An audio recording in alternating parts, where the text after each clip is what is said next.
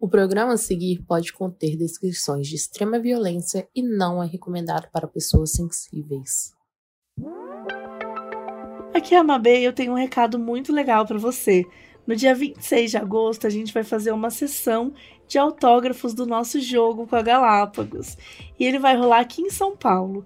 Então, ó, das 3 às 5 da tarde, no dia 26 de agosto. E como que vai funcionar? Vão ser distribuídas 100 pulseiras no dia por ordem de chegada. E ó, importante, o jogo não vai ser vendido lá. Então você precisa levar o seu pra gente assinar. E o jogo ainda está sendo vendido na Amazon. O link tá na descrição desse episódio ou na bio do nosso Instagram, modspod. É isso, a gente te espera lá.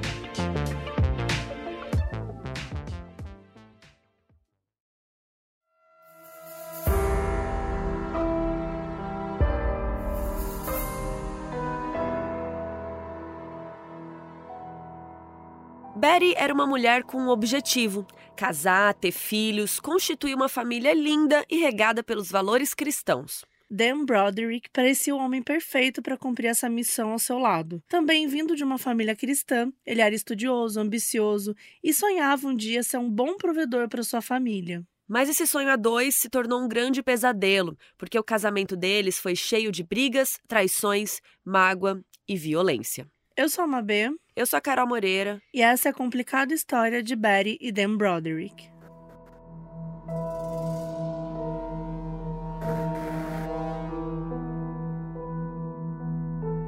Elizabeth Ann Bisselia nasceu no dia 7 de novembro de 47 em Bronxville, Nova York. Ela era filha do casal Marita e Frank Bisselia. O Frank era ítalo-americano, enquanto a Marita era irlandesa e americana. O casal ao todo teve seis filhos e a Elizabeth foi a terceira. E desde sempre ela teve esse apelido de Betty.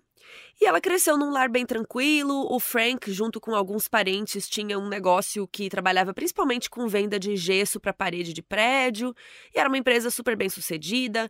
A família Bissélia estava longe de ser rica, mas eles tinham um padrão de vida confortável. A vizinhança que eles moravam em Bronxville era habitada por pessoas de classe média, e lá tinham muitos policiais, bombeiros, pintores e outros donos de negócios aí de médio porte. E o Frank sempre fez questão que a sua família não passasse nenhuma necessidade e que os seus filhos pudessem ter tudo o que eles quisessem. Então a Betty teve uma infância muito gostosa, muito privilegiada. Os Bissélia também eram bastante religiosos. Eles eram católicos, do tipo que iam sempre na igreja, estavam sempre rezando em casa e colocaram também os seus filhos em colégios católicos. No caso da Betty, ela estudava num colégio católico só para meninas. O Frank e a Marita sempre foram pais muito rígidos no que diz respeito a valores. Eles tinham uma visão do mundo bem tradicional sobre as relações afetivas. Eles acreditavam naquela ideia de que o homem era o grande provedor e a mulher era a cuidadora do lar. E eles faziam de tudo para passar esses ensinamentos para os filhos. Então, desde pequena, a Betty foi ensinada a ser bem recatada, a ser uma mocinha educada estudiosa. E ela também aprendeu que ela tinha que se casar o ciclo social da igreja era muito dessa ideia de que o casamento é divino e não se casar é um fracasso na vida. E não era só se casar. A Betty tinha que se casar com um homem estável financeiramente, que pudesse né, ser o provedor de uma família, porque essa função não estava para ela, né? Ela ia ser a cuidadora do lar, cuidadora dos filhos e tal. Os pais sempre mandaram ela ter cuidado com namoros na juventude, para não ficar se relacionando demais e tal, até encontrar um bom homem cristão. Em 1965, quando a Betty tinha 17 anos, ela e umas amigas viajaram para o estado de Indiana para ver um jogo de futebol americano do time da Universidade de Notre Dame. Já era o ano da formatura dela, então os pais deixaram ela viajar. O fato da Notre Dame ser uma faculdade privada, católica, também ajudou eles a permitirem. Foi a primeira vez que a Betty passou uns dias sozinha com as amigas, sem os pais, então ela aproveitou muito, se divertiu. E lá durante o jogo ela conheceu um boy magia chamado Daniel Broderick, que atendia pelo apelido de Dan. Ele nasceu em Pittsburgh, na Pensilvânia, em 22 de novembro de 44. Ele tinha uns 20 anos quando conheceu a Betty. Ele era o filho mais velho de uma família católica também, bem tradicional, e de ascendência irlandesa, né, que nem a mãe da Betty. E fazia pouco tempo que ele tinha se mudado para Indiana e começado a Notre Dame lá e ele estudava medicina, né, um bom partido. Quando ele conheceu a Betty, ele ficou imediatamente encantado por ela. Ele foi se apresentar para ela como um quase médico. Imagine isso. Ai, que ele tá no primeiro é. semestre. Ah, ah eu... me chame de doutor. É. Olha aqui meu bisturi. É, eu... Só tá faltando entregar o TCC pro, pro meu... É, só falta cinco anos para eu fazer o TCC. Mas assim, tá tudo certo. Bom, e aí de início ela não deu muita bola para ele e tal.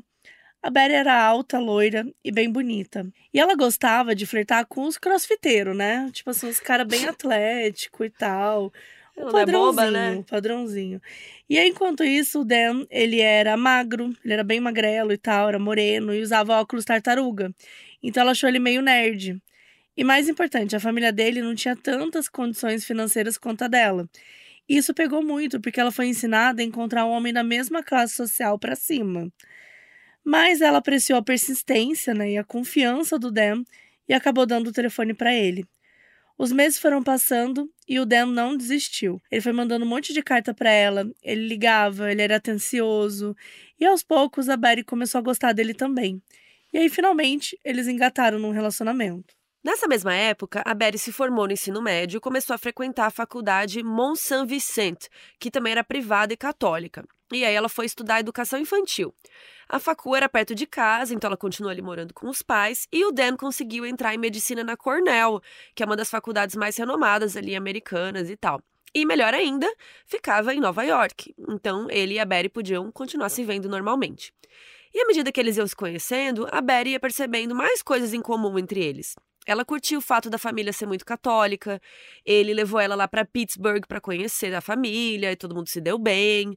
E ela gostava também que as duas famílias eram bem grandes, que tinham esses valores muito semelhantes, né? Tanto a Betty quanto o Dan tinham essa parada de trabalhar muito para conquistar uma vida confortável.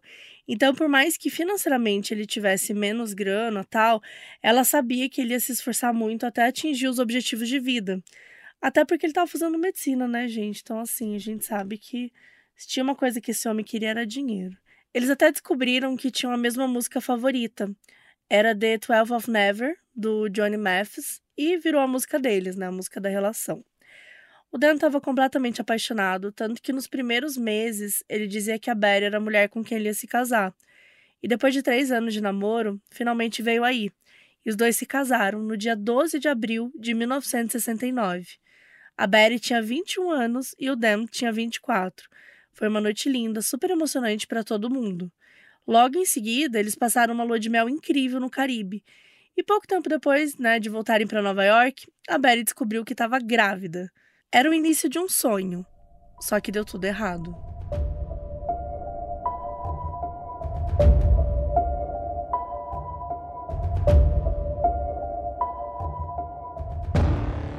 Verdade é que os problemas já começaram durante as preparações para o casamento. A mãe da Betty, a Marita, prezava muito por elegância, por tradição, então ela ficou muito ofendida quando o Dan resolveu usar um terno comum no casamento, ao invés de um smoking, que seria o que ela gostaria. Ela falou para Betty que a filha ia ter que abrir mão do seu estilo de vida a partir daquele momento, porque ela escolheu casar com o Dan. Então, que ela bancasse isso e fosse morar com ele no dormitório da Cornell, com zero das coisas que os pais davam para ela e tal. E aí a Betty falou: show, tá bom. Aí eles casaram, tiveram a lua de mel no Caribe também, que, poxa, mó legal, né? Mas aí, quando eles voltaram, a realidade bateu. E a Betty odiou. Por quê? Né? Ela morava numa casa grande antes, com acesso a um carro, tinha uma pessoa ali que cuidava da casa, né, que fazia faxina, e agora ela estava literalmente morando num dormitório de faculdade minúsculo com um cara que ainda era estudante, né, que não tinha dinheiro.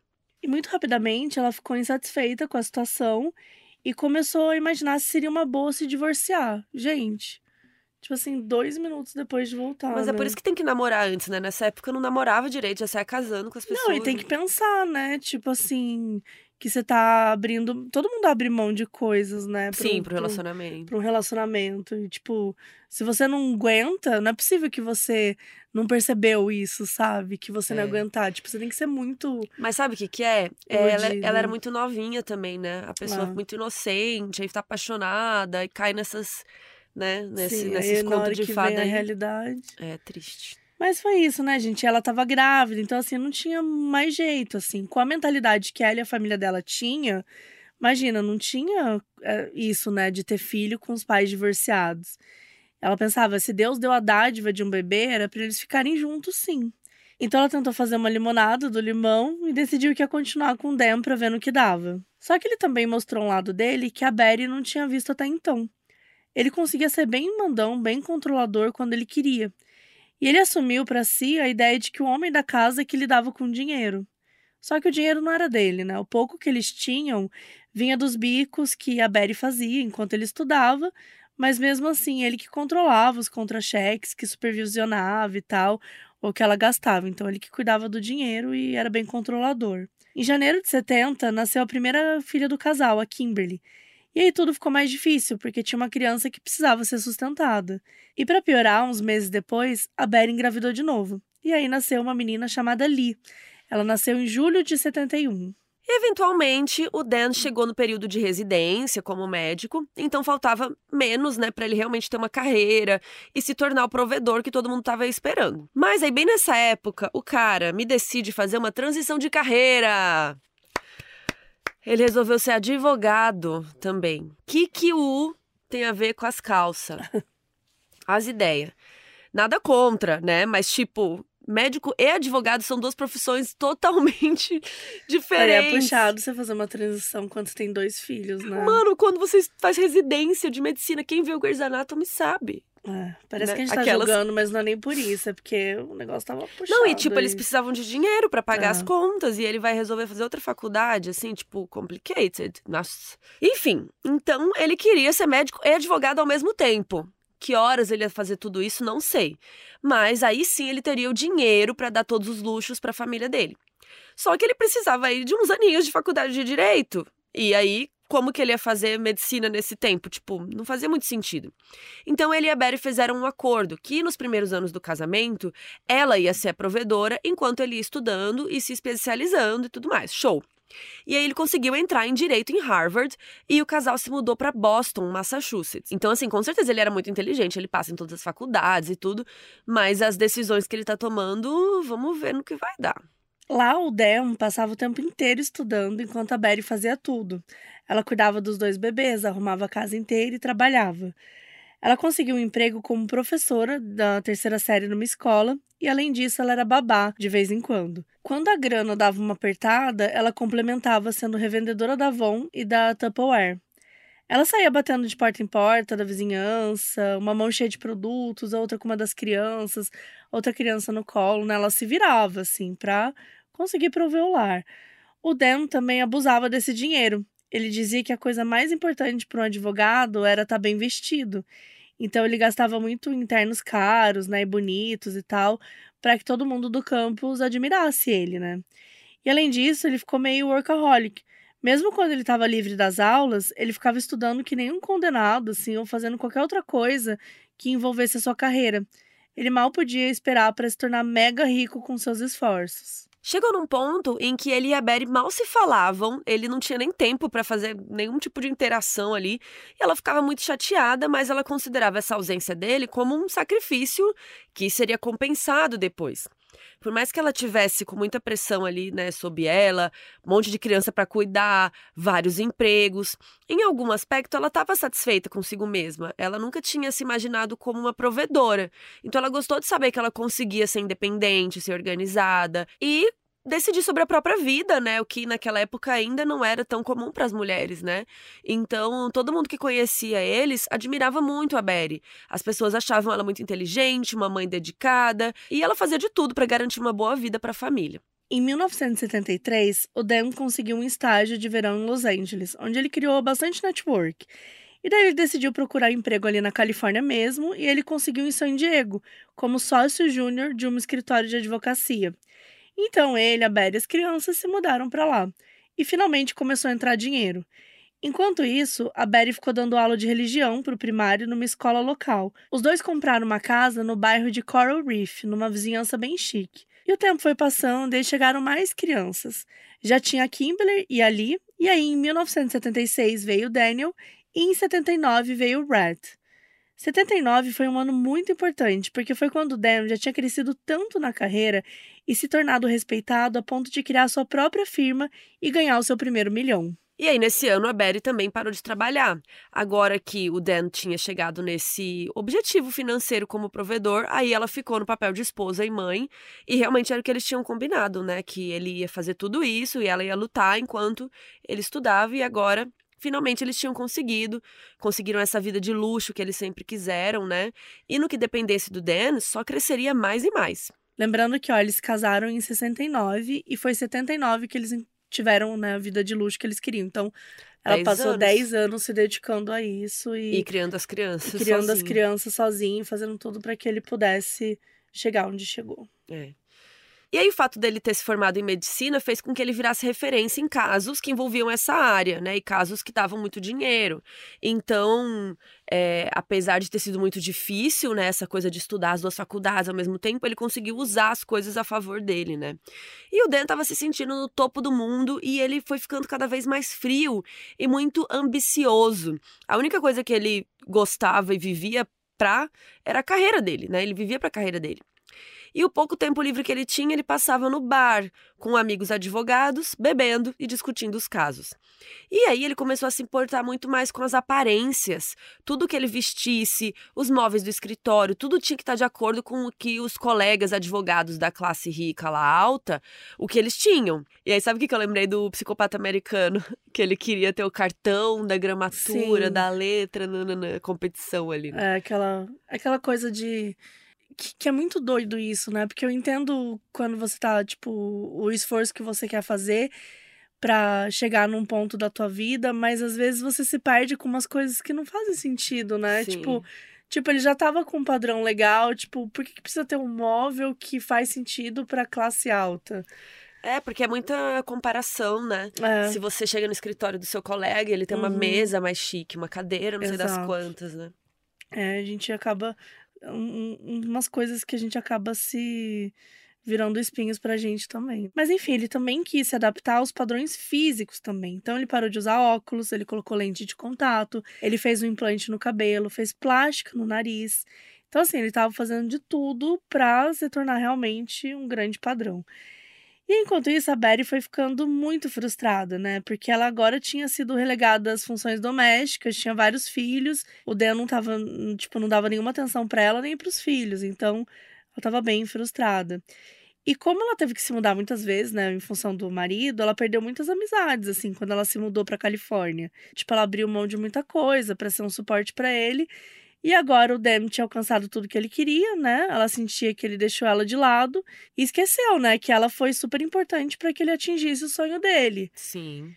E ela passava a maior parte do tempo lidando com eventos sociais da vizinhança ou da escola dos filhos. Tipo, ela sempre participava de comitês, esse tipo de coisa, pra ir também tendo o que fazer, né? Sabe o que eu achei interessante? Recentemente saiu um picolé de limão do Não Inviabilize, que era uma coisa meio parecida, assim, tipo, a mulher tendo que sustentar o cara, mas ele nunca parava pra- de estudar. Aí ele, ah, vou fazer mais um curso, aí vou fazer não sei o que lá. E aí ela assim, meu, faz algum trabalho pra me ajudar que tá ficando pesado, sabe? Então foi bem parecido, assim, com esse caso, até lembrei disso agora. Sim, inclusive, eu até que sempre lembro bastante do caso do Stephen King, né? A esposa dele, ela, tipo, teve que sustentar eles durante muito tempo ali no início. Porque ele tava muito nesse corre de escrever, escrever e as coisas não rolavam. Uhum. e as coisas não aconteciam tal. E ela foi muito ali, sabe? Depois ele ficou é, viciado em drogas.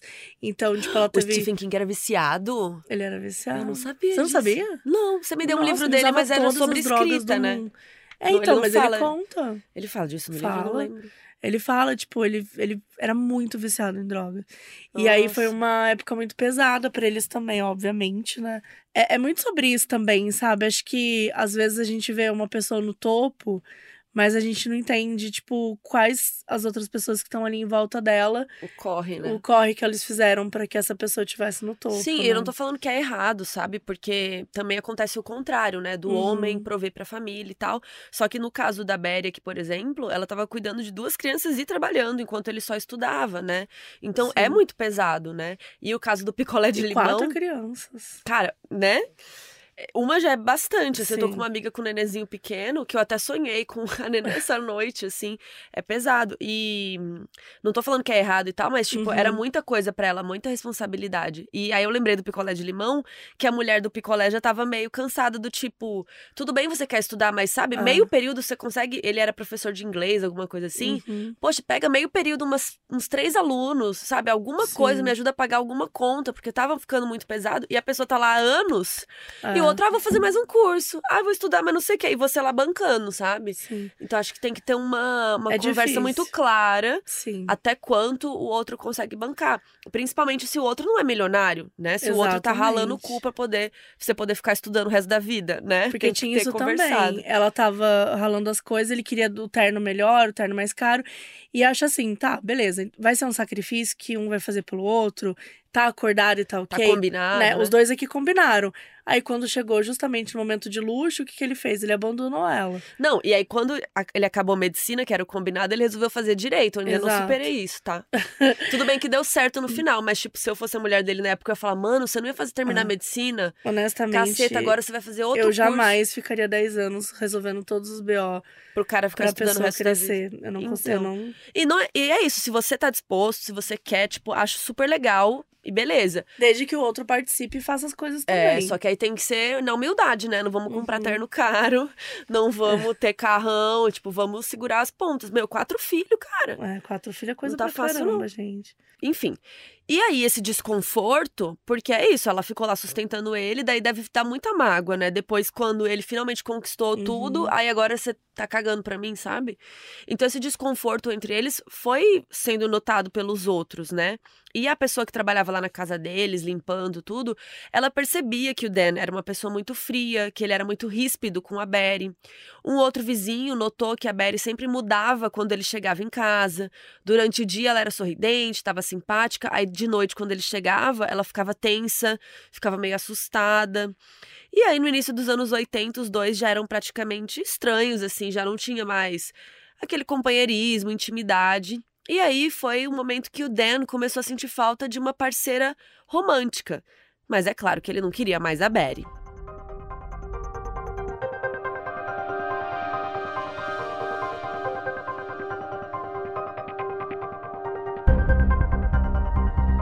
Linda Colquina nasceu em 1961 em Salt Lake City, Utah. Ela vinha de uma família trabalhadora da classe média.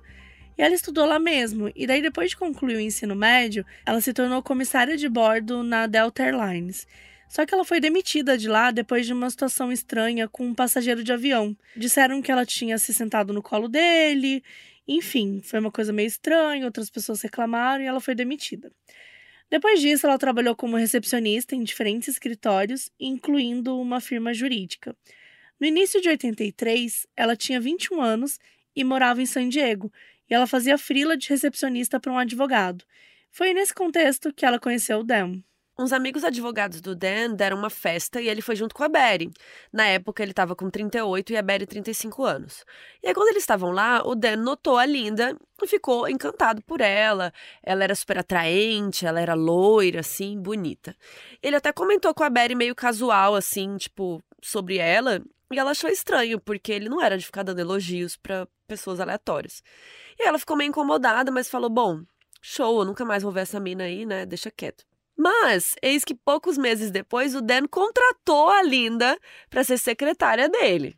Ó o cara. A Betty claramente ficou irritada quando soube, mas tentou agir como se nada fosse, né? Ela conversou com umas amigas, as amigas falaram para ela tirar isso da cabeça, que o Dan nunca trairia ela, que tava tudo bem. Só que a Betty ficou atenta, né? Ela falou: vou ficar de olho aqui se acontece alguma coisa suspeita. E esses comportamentos estranhos realmente começaram a aparecer. Para começar, quando eles estavam de férias em Nova York, a Betty viu o Dan fazendo uma ligação escondida para Linda no hotel. Uma vez que a família foi para Londres, a Betty descobriu que ele tinha enviado flores para Linda no tempo que iam ficar fora. E ela começou a confrontar ele, né, sobre um possível affair, mas o Dan falou que não, que era loucura da cabeça dela. Clássico. Ela chegou a entrar num psicólogo para desabafar sobre esse ciúmes excessivo, achando que realmente estava louca. Mas ainda assim, ela não desistiu de investigar essa história. Ela estava realmente muito obcecada. E aí a Betty resolveu ligar para uma outra funcionária do Dan e perguntar se ela sabia de alguma coisa. A moça falou que não, mas na verdade ela sabia sim, e realmente o caso estava rolando. Quando essa funcionária foi falar para o Dan que a Betty ligou, ela sugeriu que era melhor ele ser sincero com ela. E aí o Dan demitiu ela. No dia 22 de novembro de 1983, o Dan completou 39 anos e a Betty resolveu fazer uma surpresa para ele no escritório. Ela chegou lá com uma garrafa de champanhe, uma dúzia de rosas, mas aí uma outra secretária falou que o Dan estava fora e não sabia quando ele ia voltar. Aí ela entrou na sala do Dan e viu que tinha umas migalhas na mesa e umas garrafas vazias, uns balões murchos. Ou seja, tinha tido uma mini festinha ali, tinha tido uma comemoração. Aí a Betty ficou rodando o escritório e percebeu que a sala da Linda também estava vazia. Ela entrou lá e viu que tinha um retrato do Dan adolescente. Oi? Do seu chefe adolescente, tipo, era muito estranho, né? Uma foto que só o Dan poderia ter dado para ela. E aí ela ficou puta da cara, né? Voltou furiosa para casa, com a certeza que ela estava sendo traída. E aí o Dan e a Linda não voltaram pro escritório, gente. Em casa, ela juntou todas as roupas caras do Dan e fez uma pilha. Vocês estão sentados? Quando a pilha estava bem grande, bem rechonchuda, assim, ela pegou e colocou fogo. Ela pôs no quintal e tacou fogo. E o pior, os filhos dela estavam brincando lá no quintal, viram ela tacando fogo em tudo, né? Imagina, ela devia estar tá muito nervosa, as crianças ficaram assustadas. E aí, quando o Dan voltou para casa, ele não falou absolutamente nada. Ele não falou sobre as roupas, sobre onde ele estava o dia todo. Ele só falou assim: "Nossa, como você tá paranoica", tal, e foi dormir. Pouco tempo depois, a família Broderick teve que ficar em outra casa, porque eles encontraram umas rachaduras estranhas lá na casa deles e aí precisava de reforma. Então eles ficaram na área de La Jolla, ainda em São Diego. Então eles estavam vivendo lá em La Jolla, né, na mesma situação de antes, a Betty paranoica e o Dan distante. E ela começou a ouvir ele sussurrar o nome da Linda enquanto dormia. E achava que ele estava fingindo dormir e fazendo de propósito para machucar ela. Até que no dia 28 de fevereiro de 1984, o Dan pediu o divórcio dela. E fez assim, completamente sem cerimônia. Ele falou que estava com a Linda sim, que ia continuar com ela e que ia se separar da Betty. Ele voltou para casa de Coral Reef quando ficou pronta e a Betty ficou lá em La Jolla com os filhos. E lembrando que o Dan era um advogado muito influente em San Diego, então ele tinha todos os contatos, né? E ele ficou é, fazendo aquele esquema para Barry não conseguir um bom advogado, né? Ele ia lá e falava o caso dele antes, era amigo da galera. E aí o resultado foi que ele conseguiu a guarda provisória dos filhos só para ele, enquanto o processo de divórcio estava rolando na justiça.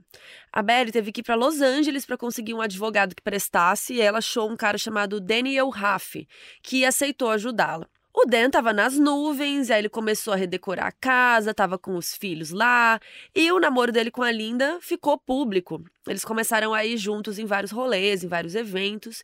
Enquanto isso, a Betty tava puta da vida, né? E ela sentiu que tudo que ela tinha foi arrancado dela.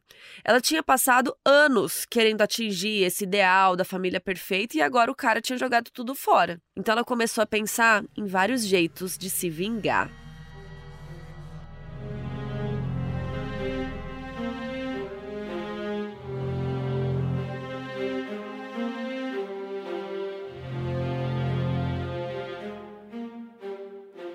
E ela decidiu que ela podia até não estar em paz, mas que ele também não estaria. A primeira coisa que ela fez foi ir na casa do Dan, enquanto ele estava trabalhando.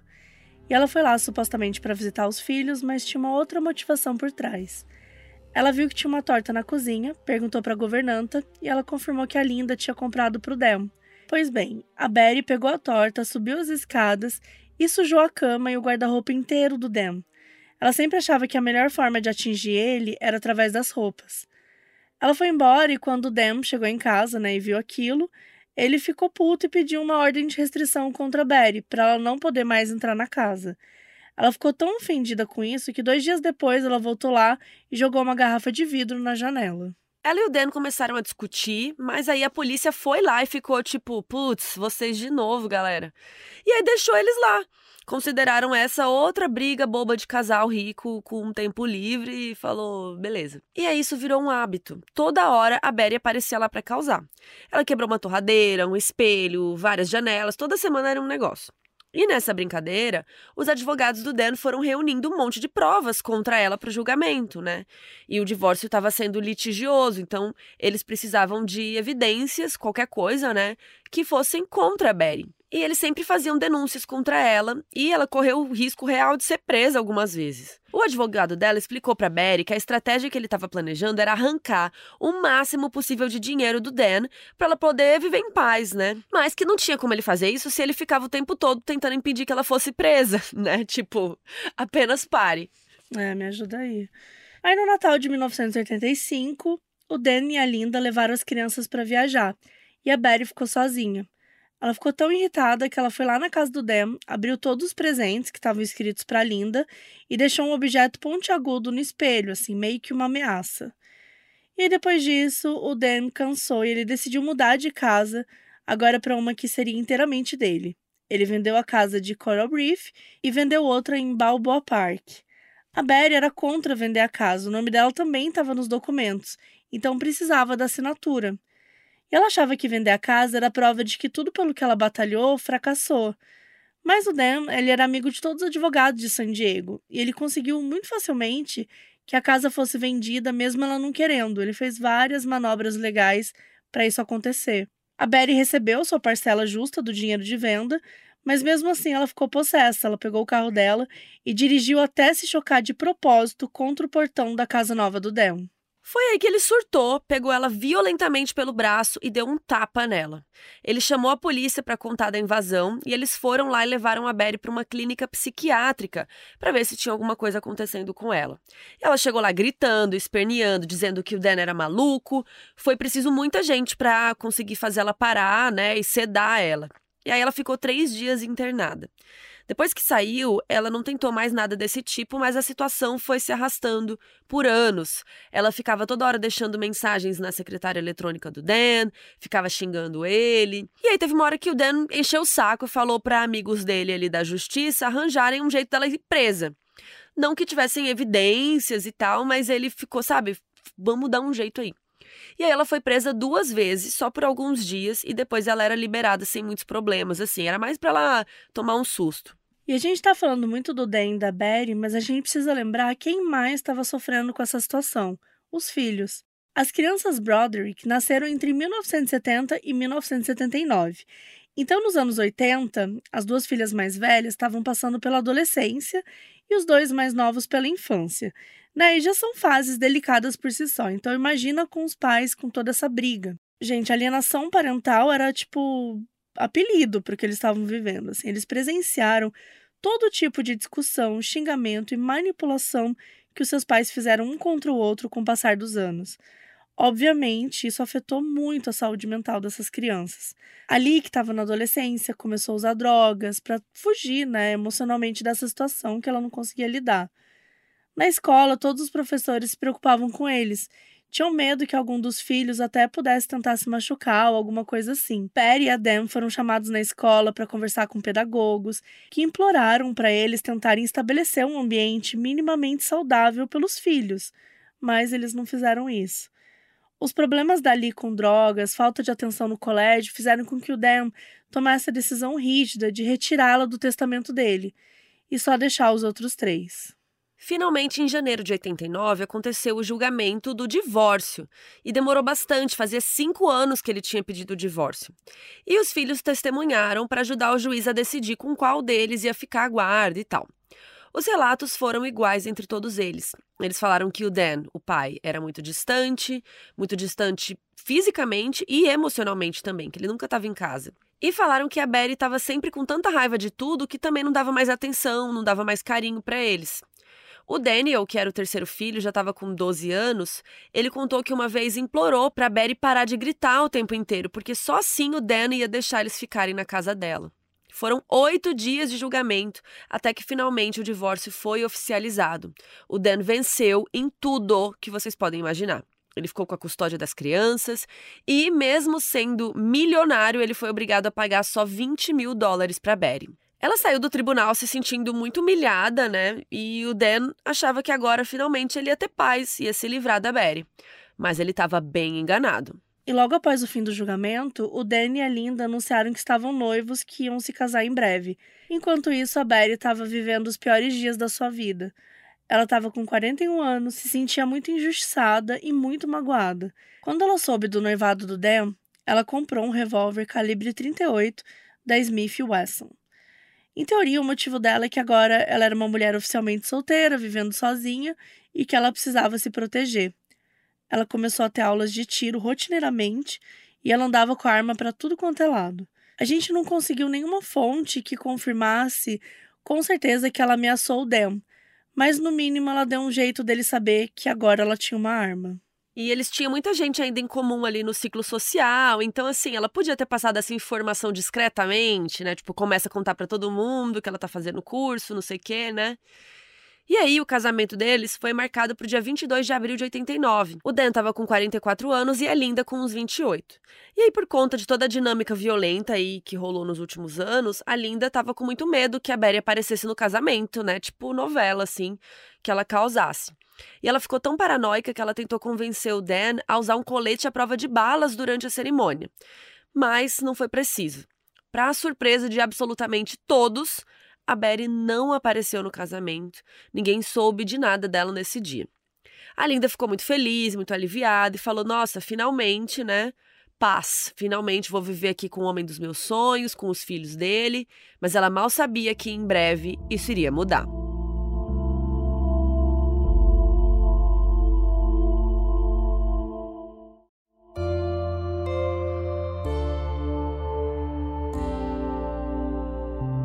A casa em Ladiola era um lembrete constante da infelicidade dela, porque ela achava a rua que ela morava um lugar muito movimentado, ficava do lado de um shopping, era barulho o tempo todo, muito diferente da tranquilidade que ela gostava. E aí, durante o ano, ela continuou agindo contra o Dan e a Linda como podia.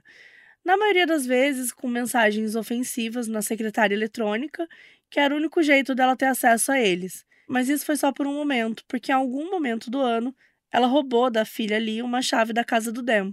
E aí chegou a hora de colocar o seu plano em prática.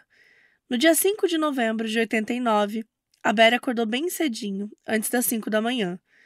Era um domingo e os dois filhos homens estavam ficando com ela naquele final de semana. Ela acordou e se mexeu bem delicadamente para não acordar ninguém com barulho.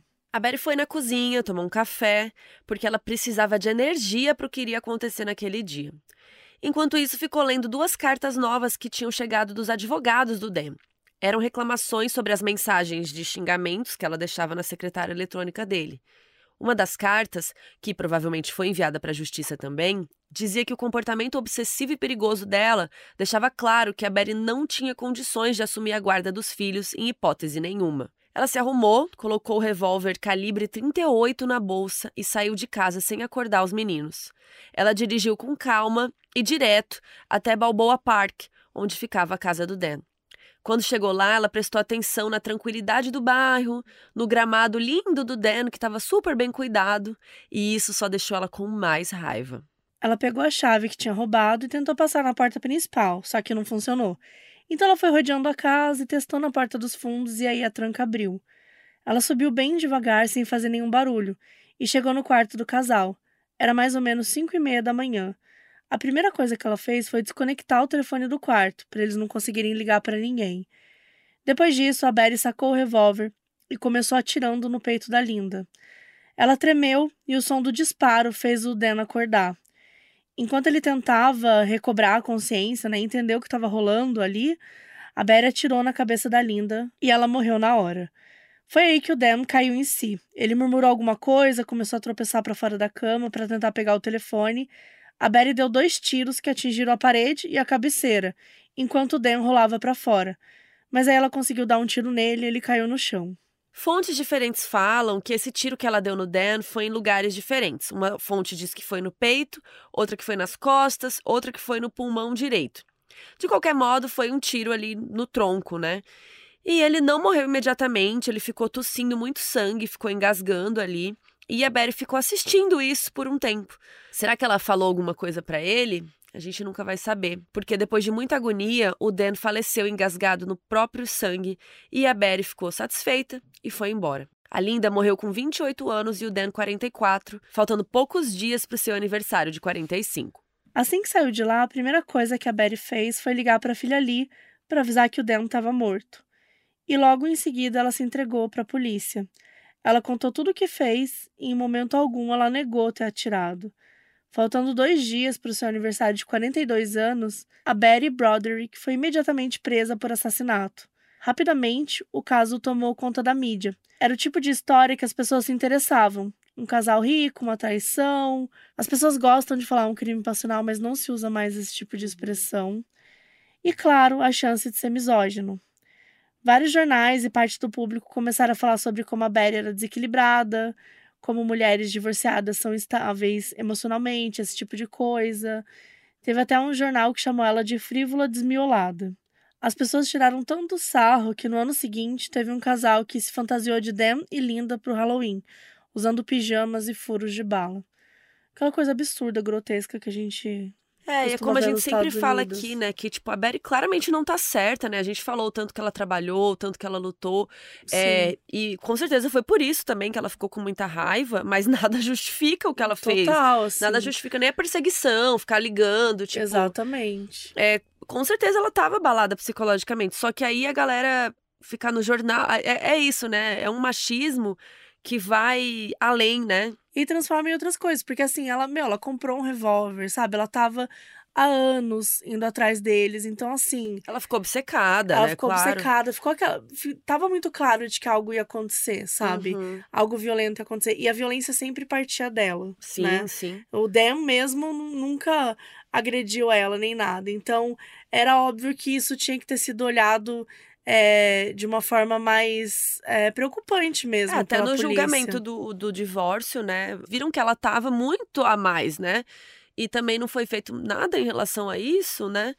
É complicado. Tipo, ela não podia ter acesso a uma arma, óbvio muito, muito difícil, mas enfim, acho que a gente sempre traz aqui esses pontos de como a mídia trata, não é de forma alguma para passar pano porque ela fez e tal, mas para mostrar como a mídia trata e tratava, né, principalmente é, os casos e as pessoas também usando fantasia, né, tipo, pelo amor de Deus, sabe? É, recentemente a gente teve também um furor é, sobre a casa da mulher abandonada, as pessoas estão meio sem noção, né, do que que é... Do que que é possível brincar e que não é, É. possível brincar, né? Eu sempre falo, tipo, é, cara, se é filme, se é ficção, tá tudo ok você se fantasiar de Jason, sabe? Eu tenho uma máscara do Jason, então são coisas assim que é brincadeira. Agora, você não faz isso com, com um crime real, cara. Sim. Sabe? Isso não faz sentido nenhum. Tipo, querendo ou não, você tá falando da, da, da morte de duas pessoas, entendeu? Tipo, de duas pessoas que se apaixonaram e que, enfim, estavam vivendo a vida deles. Tipo, sei lá, na minha opinião, o Dem foi super injusto com a, com a Betty. Com certeza, mas, Sim. cara, absolutamente nada justifica a violência, nem, a, nem as agressões, como você estava falando antes, nem a perseguição, porque é isso, né? A perseguição também é um terror psicológico que também prejudicava, com certeza, a saúde mental, tanto do Dem quanto da Linda e dos filhos também. Então, é. todo mundo ali já estava sofrendo com um terror psicológico há muito tempo. E, e bem falado, assim, não tinha como a Betty ter acesso à arma. O fato dela ter acesso à arma com tudo que ela fazia só mostra o descaso da justiça com a Sim. vida humana. E, cara, terapia, né? Ela foi internada um pouco, e daí é isso. Só, é que também é uma, uma época muito. É... Ai, com preconceito, né? Com, Com transtornos mental, mentais. exato. Porque claramente ela não estava legal, ela precisava de terapia, de, né, de ter um acompanhamento. É muito triste, tipo, tem muitos casos, hoje em dia ainda, né, de, de é, pessoas perseguindo a outra e que, e, gente, geralmente dá em violência esse tipo de né, perseguição, a pessoa fica seguindo, mandando Sim. mensagem, é, enfim. É muito triste mesmo, mas acho que só um comentário sobre como é, tá tudo errado nessa história, né? Enquanto isso, a Betty estava na prisão do condado e, ironicamente, ela estava mais tranquila do que nunca. E quem via ela nem imaginava que ela tinha cometido um assassinato, porque ela estava assim super de boa. Então, algumas pessoas achavam que ela ter matado o Dan, né, e a Linda, fez ela finalmente se sentir relaxada. Inclusive, ela era muito solícita com a imprensa, ela dava entrevistas, dava declarações para quem quisesse ouvir e ficava falando o quanto que o Dan tinha arruinado a vida dela, que manipulou na justiça para tirar tudo dela e, enfim, parecia tranquila, né, com o que rolou. Os filhos homens dela eram menores de idade e ficaram com uma parente lá da família do Dan. Enquanto as duas filhas mulheres já eram mais velhas, a Betty continuou tendo contato com eles e tal, principalmente com os filhos homens, né, os meninos que eram mais novos. Ela também tinha muito contato com as amigas que ela tinha de um grupo de mulheres divorciadas, que era um grupo para as mulheres se apoiarem, darem dicas de coisas jurídicas e tal.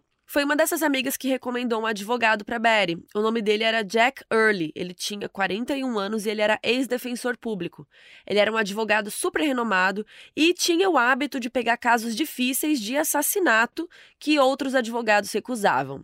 Então ele era o cara perfeito pro caso dela, né? Enquanto isso, o promotor-chefe era o Edwin L. Miller Jr., que estava acompanhando todo o fuzuele da mídia. E ele percebeu que à medida que a Betty deu entrevistas né, e as conversas sobre o caso aumentaram, uma parcela da mídia começou a fazer alguns conteúdos mais críticos e menos enviesados. E algumas publicações começaram a falar justamente sobre a misoginia que a Betty estava sofrendo e como isso se sobrepunha às notícias do crime.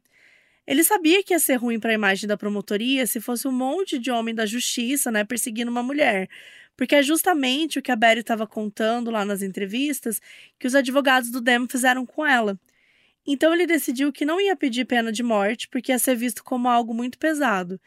E ele também recrutou uma advogada chamada Carrie Wells para encabeçar o caso no lugar dele. Com defesa e acusação definidos, começaram os preparativos para o julgamento. A seleção do júri ocorreu no fim de setembro de 1990 e o julgamento começou oficialmente em outubro e os dois lados estavam indo para vencer.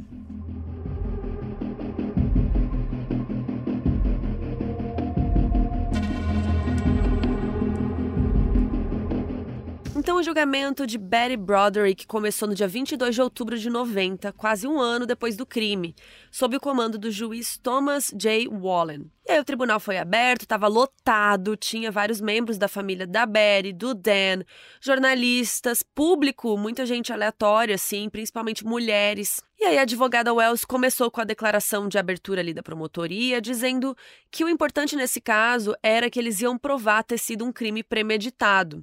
E ela fez uma metáfora das mensagens da Betty na secretária eletrônica serem o barulho de uma metralhadora. Daí o advogado Early fez a declaração de abertura da defesa e contou que ia provar que a Berry foi levada a se proteger depois de anos de tortura psicológica e perseguição jurídica promovidas pelo Dan, um homem que se importava muito mais com a carreira do que com a família.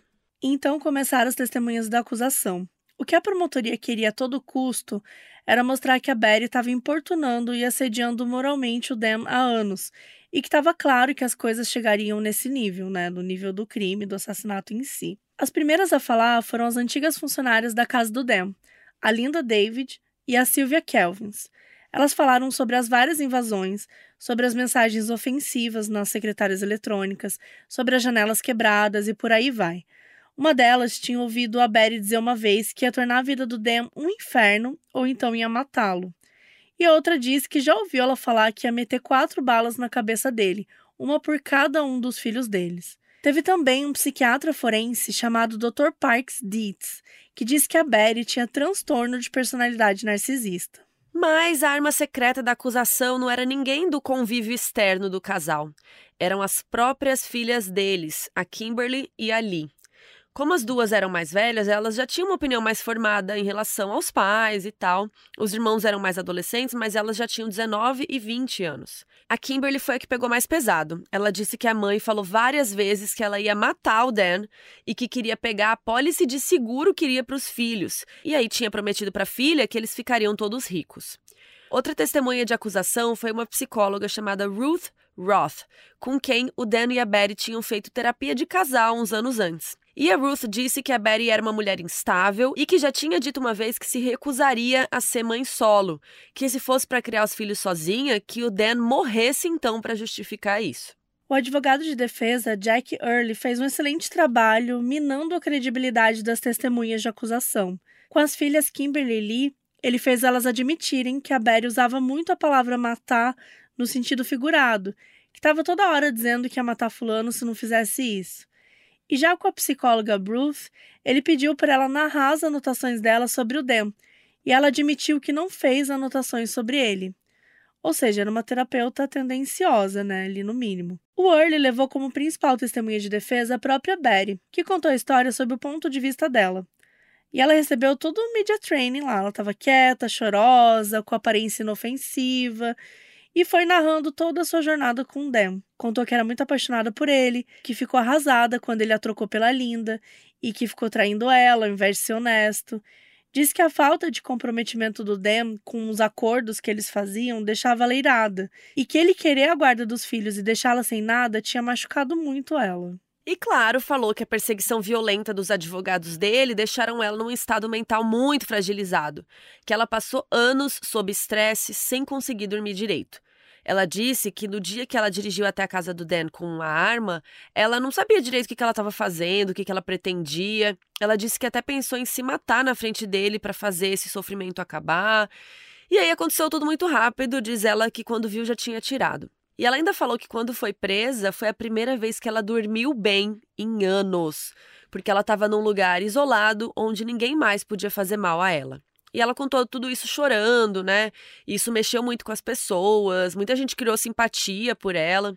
E depois dessa cena bem impactante, o Early levou outras testemunhas, incluindo pessoas do convívio do casal, que disseram que a Betty era uma pessoa com muito caráter e que foi levada ao limite. E um especialista em fidelidade que falou que o jeito como o Dan conduziu a situação e tal foi isso que fez com que a Betty tivesse uma resposta agressiva. Entra no nosso site modusoperandipodcast.com e comenta nesse episódio. Cada episódio tem uma página, né? Entra lá e comenta se vocês estão de acordo com os advogados de defesa, ou com a promotoria, ou com ninguém. Quero saber, comentem lá. Depois que todas as testemunhas foram ouvidas, o júri foi deliberar. Foi uma discussão longa e acalorada. Tinha dois membros do júri que se comoveram com a Betty e estavam irredutíveis. Eles se recusavam a tratá-la como culpada. Foram quatro dias de deliberação, até o júri voltar e informar oficialmente que não conseguiu chegar no veredito. Eu não lembro se a gente já falou de algum caso aqui que tinha acontecido isso. Ah, deve Eu... ter, porque é comum. Porque às vezes o júri simplesmente não, não chega no não acordo. Não chega no né? acordo, né? Eu não me lembro. Porque lá é, é, um júri par, né? São 12 pessoas e eles têm que discutir, né? Não é que nem uhum. aqui no uhum. Brasil, que é número ímpar, vai resolver. Sim, é. Lá não. E bom, quando esse tipo de coisa acontece, é chamado de hung jury, que é algo como assim, júri e impasse. E aí, gente, não tem outra opção. O juiz Bolling declarou o julgamento como anulado por falta de um veredito. E aí ia ter que rolar um segundo julgamento com a mesma equipe de defesa e de acusação, mas com um júri novo. E pouco depois, um dos membros do júri que se recusou a culpar a Berry deu uma entrevista e admitiu que assim que ele ouviu o testemunho dela, ele só conseguiu se perguntar por que, que ela não tinha atirado no Dan antes. Olha que pesado, né? Que forte falar isso. Tipo, alguém do júri falar uhum. isso. Então a Berry saiu do julgamento se sentindo muito fortalecida, né? Porque, afinal, se o testemunho dela era suficiente para fazer alguns membros do júri duvidarem, era só ela continuar com isso. Então, por hora, o desfecho dessa história tinha sido pausado.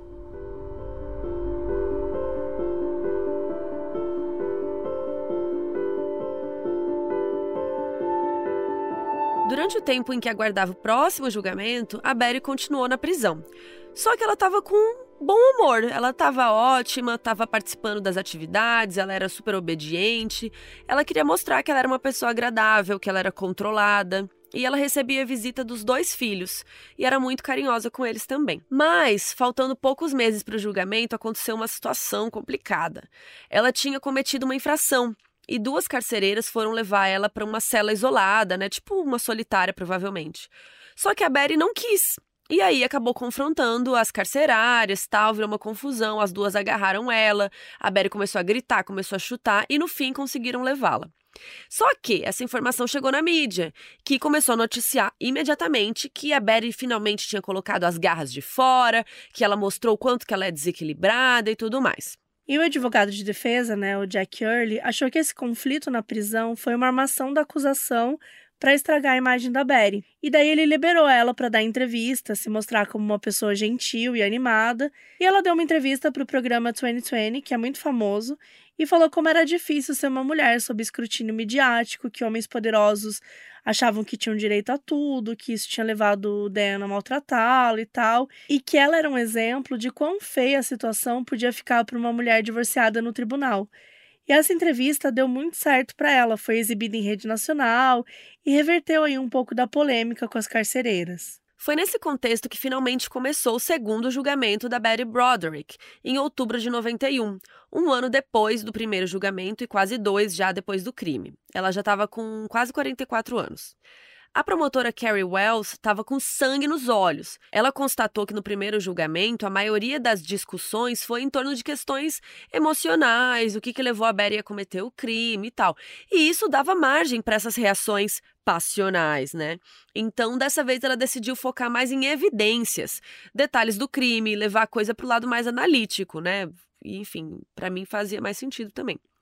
O irmão do Dan, o Larry Broderick, mandou para ela um compilado de sugestões feitas por vários amigos do Dan que eram advogados e ajudaram ele ali no divórcio e tal. Então, se no primeiro julgamento a Barry ficou muito humanizada, a Wells queria tirar essa humanização da figura dela, né?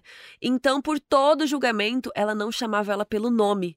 Sempre que ela ia se referir a Barry, ela falava a acusada, a carrasca e tudo mais. No geral, as testemunhas e os argumentos foram os mesmos do primeiro julgamento.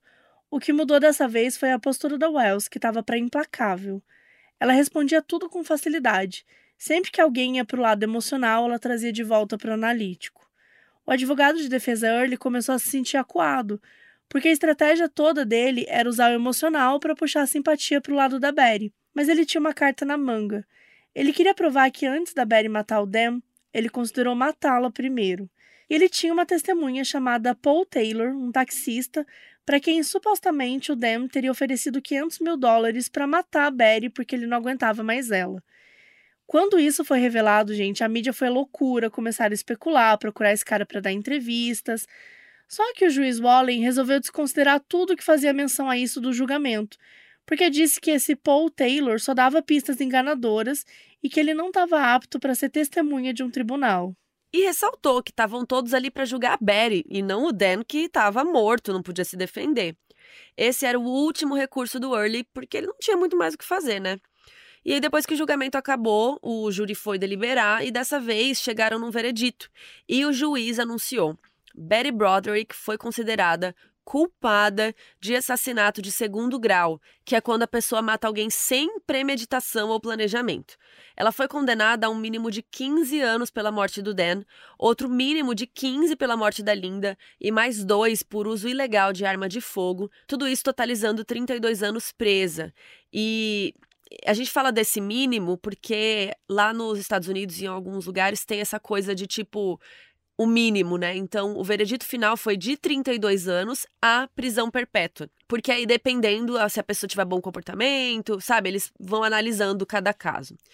Enfim, no mínimo ela ia ficar 32 anos presa. E de qualquer modo, a Betty e o advogado ficaram felizes com essa condenação em segundo grau, né? Porque era como se fosse o reconhecimento que ela não, não era uma assassina fria, né? Ela não tinha planejado o assassinato, né? Ela se deixou levar ali no momento, mas assim, cá entre nós, eu não sei se eu concordo, mas vou deixar essa para vocês comentarem lá no site. Enfim, o Early falou que se ele não tivesse sido sabotado, no máximo teriam dado homicídio culposo para ela. Já o Larry Broderick, o irmão do Dan, deu uma entrevista questionando que país era esse em que uma pessoa pode perseguir outra por anos, matá-la e o crime não ser considerado um assassinato de primeiro grau. Enfim, a Berry foi levada do tribunal direto para a prisão.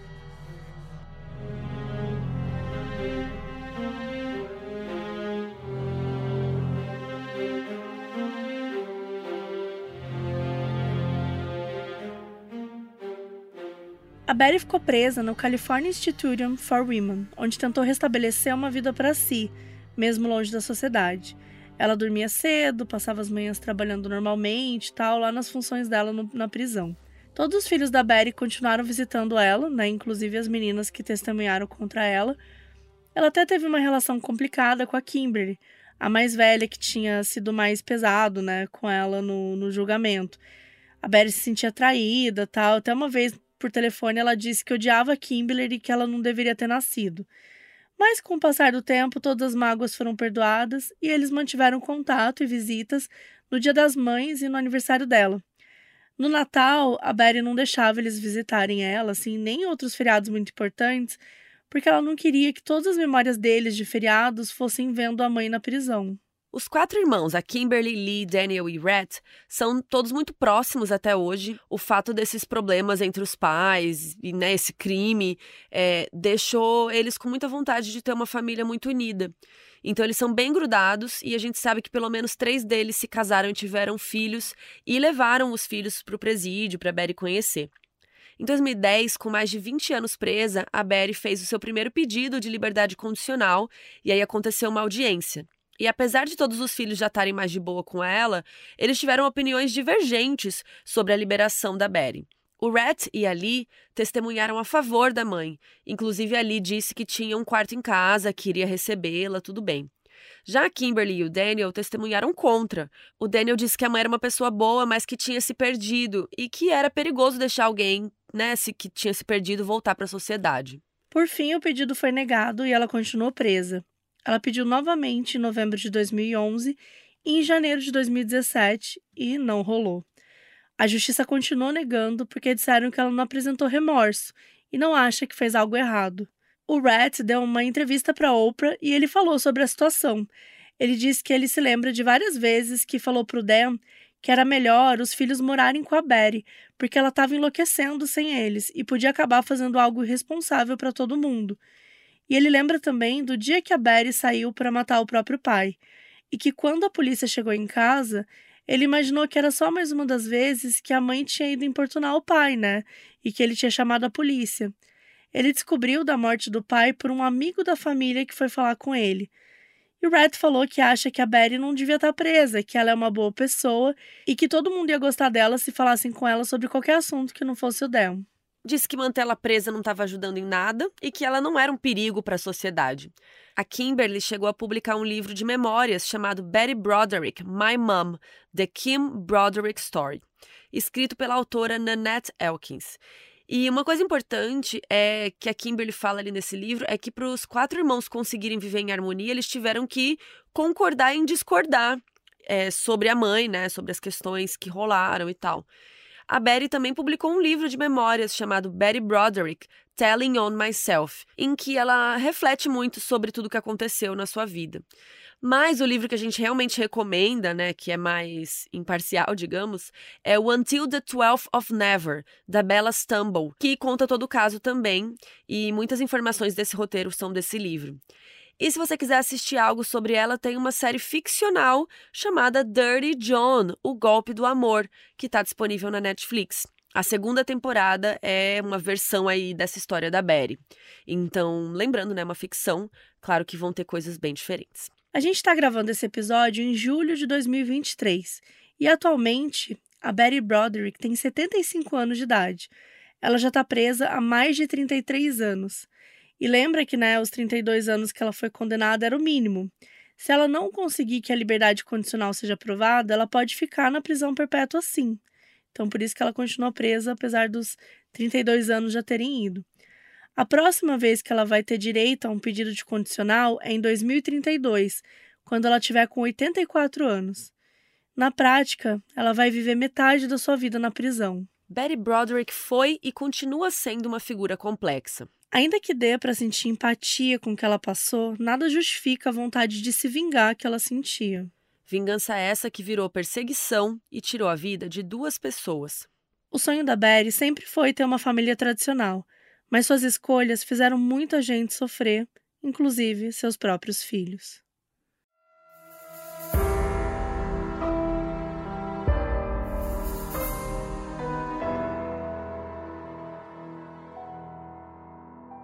O aviso no início desse episódio foi gravado pela Bárbara Coelho, que é nossa apoiadora na Aurelo.